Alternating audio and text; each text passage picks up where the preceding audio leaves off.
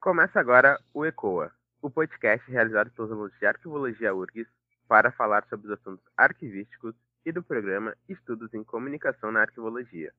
Eu sou Matheus Santos e hoje converso com a doutora Adriana Carla Silva de Oliveira.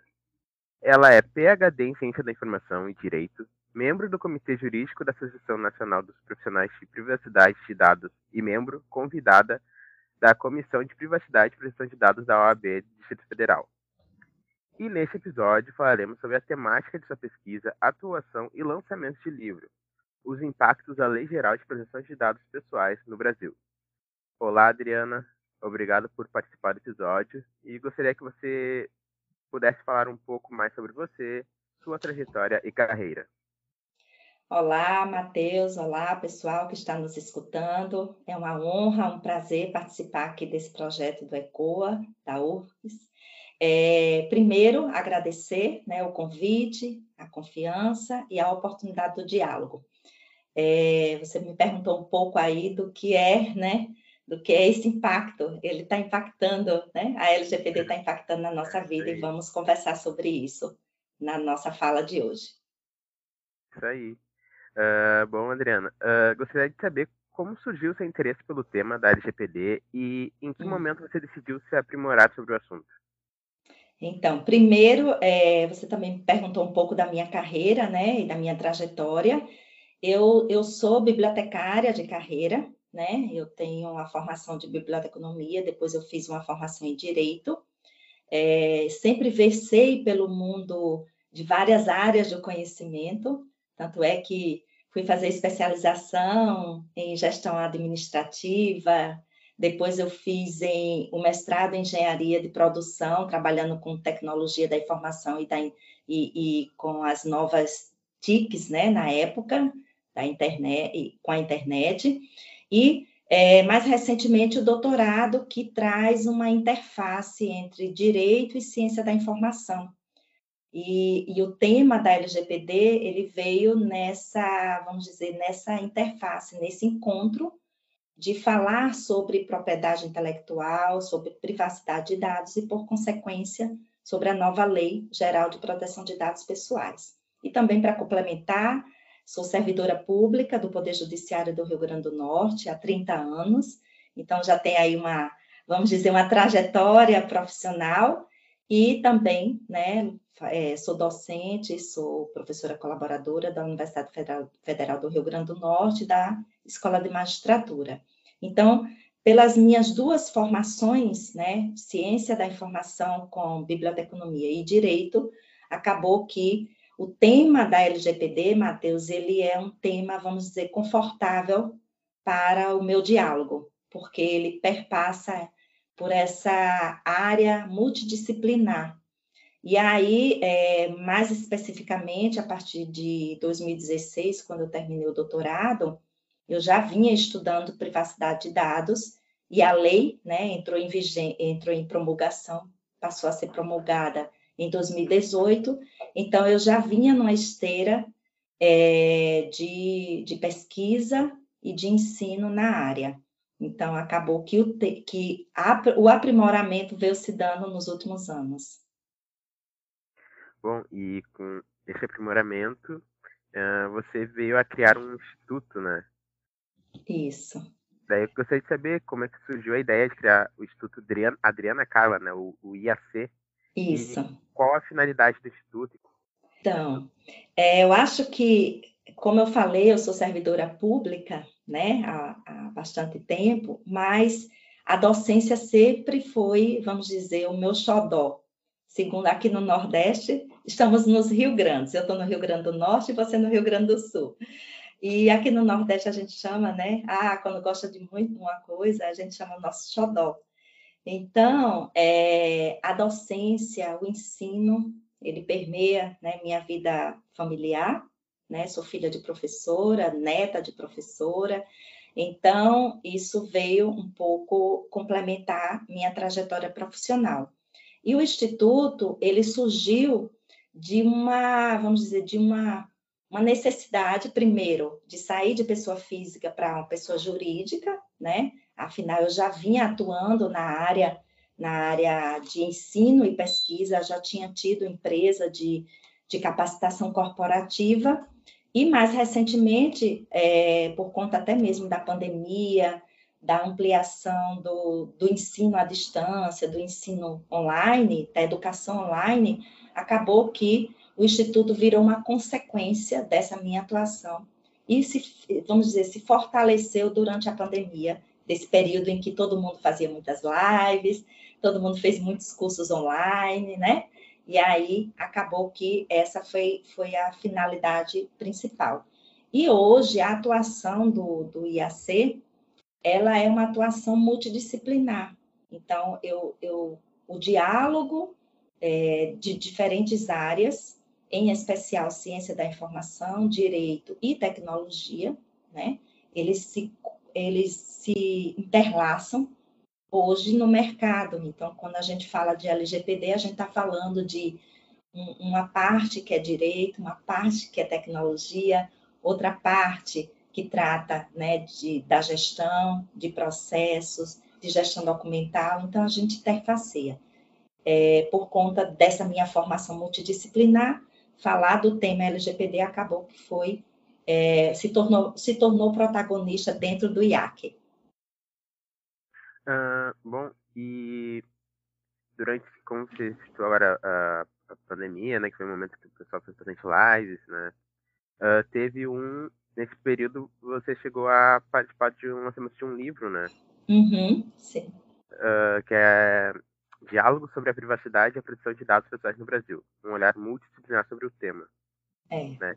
Então eu gostaria que você falasse um pouco sobre o livro, né, qual a ideia qual, qual foi a ideia para a construção desse livro e como foi o estudo para essa construção também? E é. qual foi o teu papel na, na construção do livro? Na construção, né? Uhum.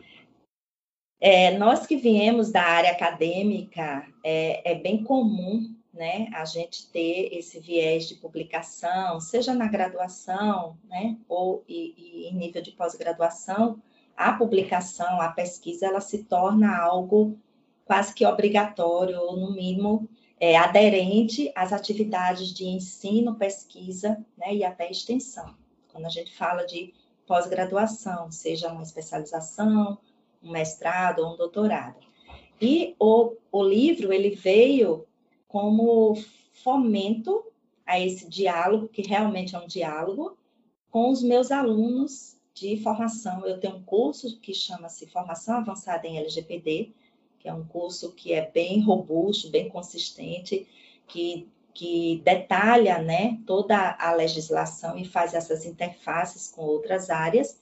E aí, o nosso querido arquivista, né, que é o José Zé, é, Antônio Zetó, que a gente conhece por Zetó, é, foi aluno da minha segunda turma do curso, e ele propôs que pudéssemos, é, ao término da, da capacitação, é, fazer um livro que pudesse todos participar. Isso já é uma dinâmica minha, sempre que eu ministro uma disciplina na, na universidade, muitas vezes em outras instituições, a gente sempre é, fomenta a pesquisa e a elaboração, às vezes, de um artigo ou de um livro. Então, a obra Diálogo sobre Privacidade e Proteção de Dados Pessoais no Brasil, ela acaba, ela, ela é uma obra colaborativa, né? Esse é o primeiro ponto. O olhar multidisciplinar é porque realmente falar da Lei Geral de Proteção de Dados Pessoais não tem como você não ter uma atuação e um olhar multidisciplinar sobre o tema, né? Que vai desde a sua aplicação numa, por exemplo, numa universidade, como numa, numa instituição pública judiciária, ou mesmo no segmento da área de saúde. Então, o livro acabou, foi essa construção coletiva e colaborativa de todos os alunos é, no livro. E aí, a obra ela foi construída, é, por exemplo, com alunos de arquivologia. Então, um artigo fala sobre a LGPD na arquivologia, né, um estudo de caso. O outro artigo fala sobre a LGPD em bibliotecas, o, o, o capítulo, né? É, então, o livro ele tem esse olhar totalmente multidisciplinar com uma aplicação para diferentes áreas da de, áreas em que os alunos são né, é, profissionais atuantes em diversos segmentos. Então, a minha colaboração, eu acho que foi muito mais apoiar, né, a construção dessa obra e tornar os alunos, autores, também protagonistas de um processo de construção que hoje se dá no mercado, no, no cenário brasileiro.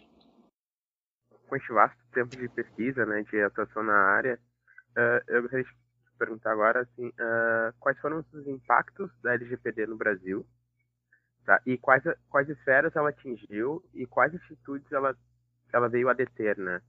Uhum. Então, a LGPD ela impacta hoje em todas as organizações brasileiras, né? Em maior ou menor proporção, é, mesmo às vezes quando você trata de um escritório de contabilidade, de um arquivo, de um, ela vai impactar na organização como um todo, Matheus. Então, assim, primeiro, ela, ela, ela completou agora quatro anos de sua promulgação, dia 14 de agosto. Ela entrou em vigência em 2020, mas ela foi promulgada em 2018. A gente chama isso de um termo técnico jurídico, jurídico chamado facatio legis, que é, é, é um, um decurso temporal entre a sua promulgação, a promulgação da lei e a sua vigência. No caso da LGPD, ela foi, no Brasil, a considerada a lei com maior é, vacatio legis, com maior tempo entre a sua publicação e a sua vigência. E ainda assim, ela vai passar por é, ainda por adaptações para sua aplicação dentro das organizações. Então, o impacto da LGPD é em todas as organizações brasileiras, sejam elas públicas ou privadas, e ela vai trazer uma, vamos dizer, uma transversalidade em todos os setores internos da organização. Então, a gente pode tratar isso, seja o arquivo, seja o, o departamento de recursos humanos ou de pessoal, seja a própria biblioteca, é, seja segmentos de saúde, como clínicas e hospitais, a LGPD, ela vai, vai, vai, vai ter que ser implementada dentro das organizações. Esse é o primeiro ponto. O segundo é que ela atinge todas as esferas né, do poder público e do segmento de empresa privada, todos aqueles que tratam dados pessoais. Então, uma prefeitura, um órgão do governo, a Secretaria de Educação e os órgãos da, da, da instância federal precisam se adequar à LGPD. E aí, quais são as atitudes né, que você me perguntou que devemos tomar? necessariamente você tem que implementar um programa de governança em privacidade de dados e aderente à aplicação da lei. Ou seja, na prática é você entra num processo de conformidade. É como se a gente estivesse falando, por exemplo, de uma ISO de qualidade, que todo mundo já conhece melhor. Você precisa atender critérios, requisitos para tornar aquela organização aderente a um padrão de qualidade. A mesma coisa é, você precisa implementar a lei através de um projeto de adequação para que ela se torne, a empresa se torne aderente aos padrões é, requeridos pela LGPD. E aí as atitudes, elas mudam, porque todos os profissionais precisam estar cientes do que é a lei de como você deve tratar os dados pessoais, né, dos seus titulares, dos seus clientes, dos seus consumidores, dos seus, dos seus cidadãos, como é o caso do poder público, dos seus estudantes, como é o caso da universidade. Então, ela muda, é, a gente chama assim, é uma virada de chave. A gente tem que mudar o mindset. A gente antes tinha organizações, tinha é, ainda temos né, organizações voltadas para os seus processos internos. Hoje a gente precisa se voltar para atender titulares dos dados e tratar o fluxo de dados, que é muito parecido na arquivologia com o fluxo documental, o ciclo de vida dos, da dos dados é muito similar, similar ao ciclo de vida documental. Você coleta, você processa, você armazena e você elimina. Então, é a mesma coisa. Então, Essas mudanças de, atitu de atitudes precisam ser feitas por todos os profissionais atualmente. E aproveitando que você falou um pouco do. Você falou do cenário tanto privado quanto político, qual dos dois cenários você viu que tiveram que, que houve mais dificuldade para se adaptar à LGPD, aprimorar? Ainda estamos, né, Matheus, assim, num processo. Uhum. Ainda vai demorar muito, apesar de eu, de, eu me, me permito dizer que sou otimista, é, mas, assim, sem sombra de dúvidas, o mercado externo, o mercado brasileiro e até o internacional regula bastante as, as empresas privadas, né? Os bancos precisaram se adequar, né? A gente pode até ver aí alguns bancos fazendo propaganda, nós cuidamos da sua privacidade, né? Então, os bancos, as empresas de marketing, as, as empresas de, vamos dizer, de médio e grande porte, elas, obrigatoriamente, por elas precisarem fazer transações comerciais e de negócios com outros países, obrigatoriamente elas se adequarem. E algumas empresas privadas estão em fase de adequação. Mas, notoriamente, a gente tem percebido uma, uma dificuldade na implementação por parte do poder público, né? O poder público, ele, ele ainda está, vamos dizer, aquém de tornar-se totalmente aderente à LGPD em especial porque a gente tem aí uma dicotomia entre a Lei de Acesso à Informação e a, a Lei Geral de Proteção de Dados Pessoais. Então, não é que elas são antagônicas, elas se complementam, mas por vezes você tem que precisar, você vai precisar atender a lei e vai precisar usar requisitos da LGPD, por exemplo, para dar acesso às informações públicas. Então, notadamente, nós temos uma um, vamos dizer, uma, um menor, uma menor adesão ao poder, pelo, pelas instituições do poder público. Isso vale para prefeituras, municípios, Estado e o governo federal. E atualmente, com notícias veiculadas na mídia, eh, tanto na TV uhum. quanto na internet, uhum. a, gente vê, a gente vê um grande número de golpes e fraudes com o uso de dados pessoais de terceiros, uhum. né? E então eu gostaria de saber como você vê a, a preocupação da sociedade com a proteção dos seus próprios dados, seus dados. Né? Muito boa essa sua pergunta. Primeiro, vamos entender assim: hoje a gente tem um número muito grande de golpes e fraudes, né? De ataques cibernéticos, porque é, nós temos muita vulnerabilidade digital. As empresas não estão preparadas para o mundo digital. Ela é, nossas empresas ainda estão no mundo analógico né? Com a pandemia, isso se acelerou é, fortemente e, por consequência, nós tivemos um número maior de golpes, de fraudes, de ataques, de phish, né? Que é, a gente gosta de chamar que é aquele linkzinho que as pessoas recebem, abre e ali é um, é um, é um, é um, é um link contaminado.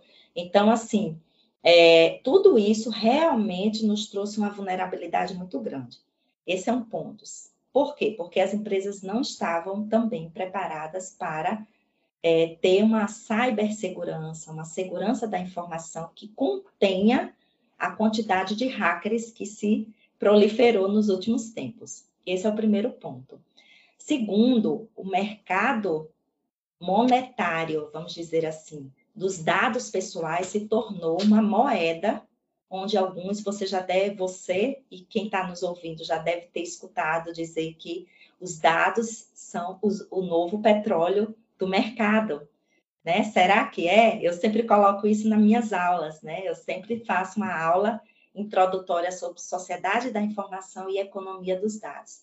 Mas sim, por quê? Porque, porque a, os dados, quando eles são estruturados, né, a famosa, o famoso Big Data, né, dados estruturados, eles têm um valor econômico muito grande no mercado.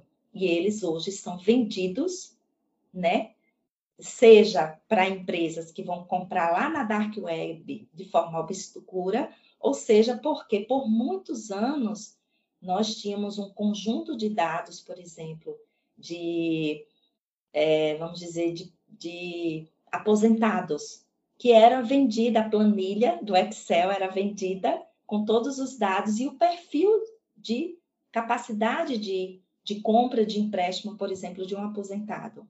Então, os dados passaram a ser extremamente valiosos. Então, a gente chama isso de é, é, é Data Drive Economy, ou seja, uma economia orientada aos dados. Por quê? Porque os dados eles passaram a ter um valor econômico como uma commodity dentro do mercado. E no, no meio jurídico, a gente chama isso de monetização de dados, ou seja, a gente começou a ter um processo de venda de dados.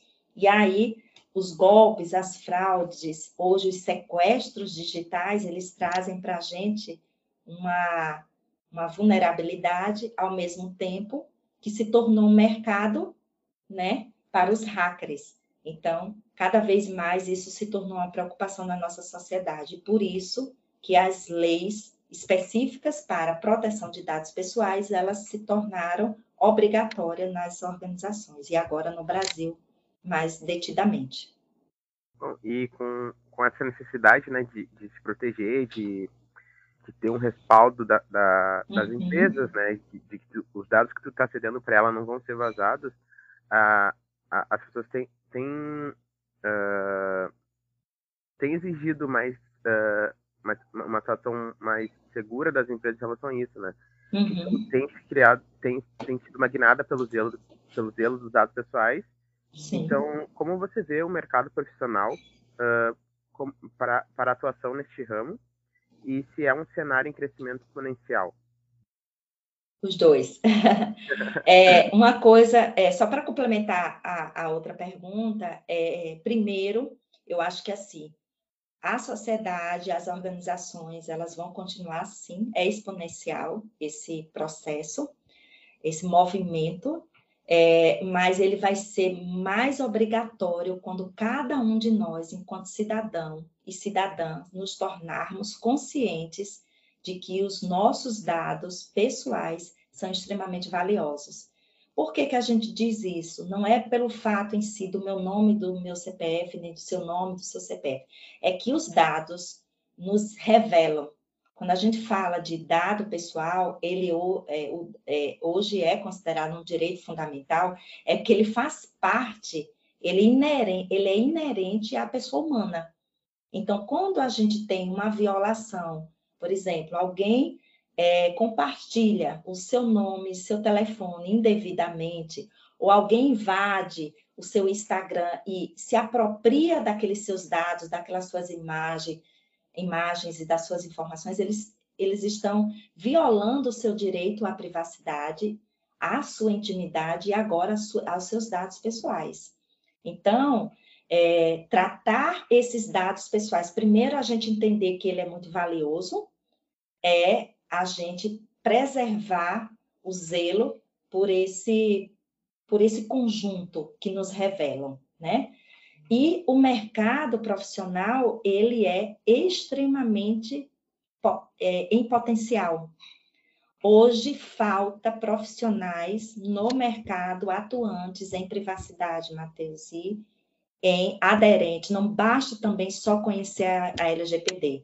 É um mercado que vai estar cada vez mais crescente. Por quê? Porque as organizações precisam se capacitar, não existe profissionais suficientes no mercado. E eu acredito assim, aí é, é meu chutômetro, tá, pessoal? Eu vou dizer assim que nos próximos 5, 10 anos nós ainda vamos ter um cenário exponencial para a área. E aí é uma área onde é muito bem, bem é, é muito bem-vindo profissionais da arquivologia, profissionais da área de gestão da informação, por quê? Porque a arquivologia ela faz uma interface no fluxo de gestão documental da mesma forma que é a gestão de dados, né, de dados pessoais. Então, é, um profissional da área habilitado, conhecendo a LGPD, entendendo gestão e tendo as suas especificidades, ele, ele vai, especificidades dentro de cada área técnica, ele vai conseguir ser um profissional de mercado, assim. Acredito, né? Sim. Bom, uh, bom que você já deu uma, vamos dizer, uma, a médio prazo, né? Uhum. no mercado. Sim. E, e aproveitando então falar em relação ao cenário brasileiro, quais os desafios e perspectivas para o Brasil em relação à pesquisa, atuação, uh, enfrentamento a, a, a, aos usadores de dados, os estudos e aprimoramento com a produção de dados? Então, é, eu acho que assim, hoje a gente está ainda muito dependente de, de expandir a lei com alguns disciplinamentos. Por exemplo, a Autoridade Nacional de Proteção de Dados tem trabalhado incessantemente para trazer, por exemplo, é, quando a gente fala disciplinamento, é você tem o artigo lá, né, da, da lei, ele é muito direto, ele é muito objetivo, só que a LGPD é uma lei de aplicação prática. Então, muitas vezes, quando a gente fala lá, por exemplo, ah, tratamento de dados por órgãos de pesquisa, como você vai tratar esses dados? São dados sensíveis, na grande maioria das vezes, são dados para políticas públicas. Então, assim, a gente precisa disciplinar isso. Então, acaba que a NPD ainda está precisando regulamentar alguns, alguns artigos da lei. Então, a gente vai estar aí ainda em adaptação e aprimoramento da lei em alguns segmentos, né? Segmento de saúde, segmento de ensino e pesquisa. Então, assim, ampliar e trazer, vamos dizer, essa discussão para a área da ciência, da pesquisa, ela é ascendente, né? E aí eu faço um recorte para, por exemplo, também trazer a LGPD para o seio da pesquisa científica e da ciência aberta, que é o que eu estudei no doutorado. Então, assim, a gente também precisa ampliar esse olhar para profissionais da área de ciência da informação, fazendo interface aí com outros profissionais. Então, ensino e pesquisa ainda vai se desdobrar bastante para fazer com que a LGPD faça essa interface em diferentes segmentos é, no Brasil.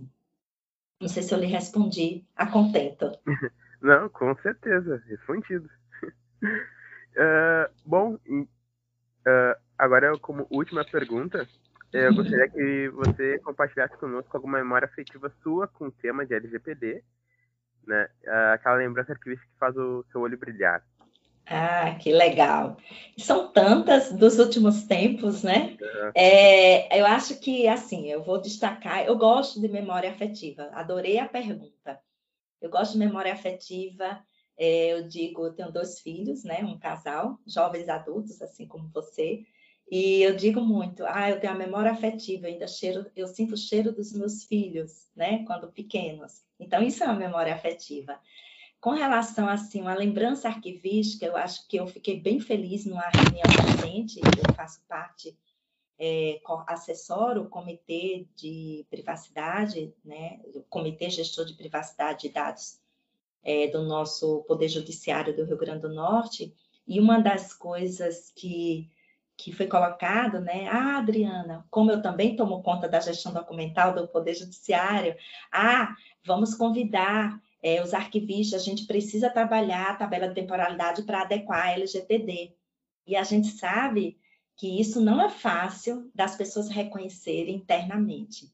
Então, assim, um recado que eu deixo, né, já que o podcast é para é, primordialmente vem para a área da arquivologia, é que os profissionais da área se empoderem, estudem, né, conheçam a lei, se capacitem, mesmo que não seja uma atuação fim né? Uma atuação, ah, eu não vou trabalhar diretamente com LGPD, mas quando você tem esse conhecimento, e eu digo isso por experiência própria, Matheus, por ter tido vários alunos que são de várias áreas do conhecimento, mas aqueles que são arquivistas, aqueles que são bibliotecários, aqueles que são administradores, até mesmo advogados, pessoal da área de tecnologia, quando eles têm esse conhecimento, eles são empoderados, né? Então, eles são empoderados e isso traz um reconhecimento dentro da instituição, ao mesmo tempo que passa a ter um valor agregado na profissão. Eu falei para você, quando a gente estava nos bastidores, que eu participei recentemente de um evento em Alagoas, promovido pelo governo em Maceió, né, promovido pelo governo de Alagoas, que foi um seminário SEI sobre gestão documental e LGPD. E eu fiquei bem feliz como eles conseguiram trazer essa, esse diálogo sobre a gestão documental e a LGPD juntos. E isso tem tudo a ver com a arquivologia. Então, eu, a, o diálogo também foi feminino, eram três palestrantes, e uma delas é eu como bibliotecária, e a outra como arquivista, e a outra como advogada. Então, veja que isso é uma memória afetiva que já é do empoderamento da LGPD nas nossas vidas profissionais. Então, é isso. Acho que o recado é isso. Faz o olho brilhar, brilhar quando escutamos a própria organização reconhecer o valor, por exemplo, de profissionais, a exemplo de arquivistas, bibliotecários e outros profissionais que muitas vezes têm dificuldade de ser reconhecido na instituição e com é, o conhecimento da LGPD, eles fazem parte desse processo de construção na organização. Então, eu deixo aqui o recado para todos os ouvintes. É, ter reconhecimento da área e da, da, da atuação profissional ele é, uhum. é muito gratificante, né? Demais. Uh, bom, uh, Adriana, uh, queria te agradecer por aceitar participar do episódio, tá? disponibilizar um pouco do seu tempo, conhecimento sobre o assunto. Lógico, LGPD a gente podia falar muito mais, porque tem muita Sem coisa sobre LGPD, né? E, então, uh, caso você queira deixar alguma, alguma indicação de leitura pessoal, para se aprofundar mais sobre, uhum. uh, uh, e também caso você queira deixar alguma consideração final, a fala é sua. Ah, muito obrigada. Primeiro, agradecer mais uma vez parabenizar a iniciativa né, do projeto do ECOA. Eu já visitei o site, já disse a você, né, que gostei muito. Acho que o podcast é hoje um canal de comunicação bastante inclusivo, e eu gosto de reforçar isso. É, é, é leve, é, são, são conteúdos, gera, agrega valor de conhecimento de forma leve, de forma que você pode escutar no carro, você pode escutar no celular, enfim, eu acho que é uma mídia digital muito, um canal de comunicação muito importante. É, gostaria de deixar a, o nosso livro como dica de leitura, que é né, o livro Diálogos é, sobre a privacidade e proteção de dados pessoais no Brasil, um olhar multidisciplinar sobre, disciplinar sobre o tema. Ele está em formato de e-book, ele está à venda se vocês entrarem no meu site, arroba, é, tanto no Instagram como no meu site, Instituto Adriana Carla, Carla com C, é, .com.br, vocês vão lá no Bookstore, vocês clicam que vai cair já direto na editora. É, o preço é super acessível, pelo menos que eu saiba, estava R$14,80, então o preço é um livro bastante consistente, bem, bem trabalhado, com é, casos práticos. Então, isso é legal para ilustrar, tá, Matheus? E também convidar todos para me seguirem nas redes sociais, inclusive no Instagram, lá vocês conseguem também ter acesso a, ao canal do YouTube, ao meu LinkedIn, mas o canal do YouTube também é uma fonte de informação muito legal, né? E o arroba Instituto Adriana Carla, que é o meu Instagram oficial. Então, só tenho a agradecer, bons estudos para todos e vamos nos empoderar como profissionais da informação dentro desse mercado que a LGPD nos trouxe de forma tão ampla. Muito obrigada. Bom, Adriana, eu te agradeço mais uma vez pela participação e pelo ensinamento. Uh, bom, vamos encerrar esse episódio do podcast ECOA, um projeto para dar voz à arqueologia e pensar fora da caixa. Até o próximo episódio. Sigam a gente nas redes sociais, ecoa.urgs. E se você gostou, não deixe de compartilhar.